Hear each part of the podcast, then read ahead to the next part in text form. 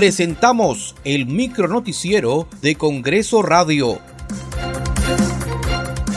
¿Cómo están? Les saluda Danitza Palomino. Hoy es jueves 10 de marzo del 2022. Estas son las principales noticias del Parlamento Nacional. En la sesión del Pleno del Congreso, que se iniciará a las 9 de la mañana, se dará cuenta de la moción que propone la vacancia del presidente de la República, Pedro Castillo, por la causal de permanente incapacidad moral.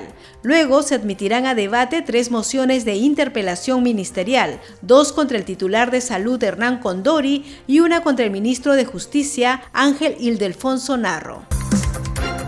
La Comisión de Economía aprobó insistir en autógrafa de la ley que garantiza el cumplimiento de la Ley 29625 que establece la devolución de dinero del FONAVI a los trabajadores que contribuyeron al mismo, priorizando a la población vulnerable como consecuencia de la pandemia de la COVID-19. Escuchemos a la presidenta de esta comisión, congresista Silvia Montesa.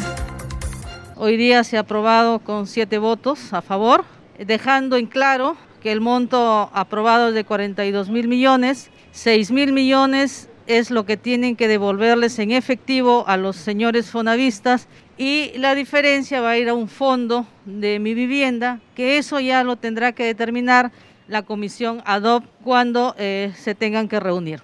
Bueno, el Ejecutivo está observando pues que es un monto exagerado, pero es realmente se ha aplicado lo que dice la ley, ellos no están enfocando de que el Tribunal Constitucional ha dicho de que la diferencia tiene que ir a un fondo mi vivienda, ¿no? La presidenta del Congreso, Mari Carmen Alba, clausuró el foro Empoderamiento y Descentralización como parte de las actividades por la Semana de la Mujer.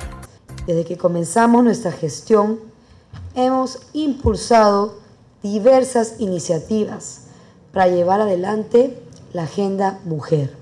Inicialmente con la reactivación de la Mesa de Mujeres Parlamentarias que nos han permitido realizar el día de ayer el esperado Pleno Mujer.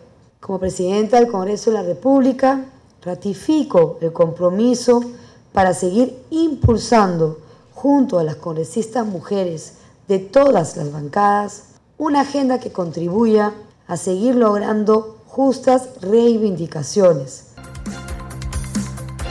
Muchas gracias por acompañarnos en esta edición. Nos reencontramos mañana a la misma hora.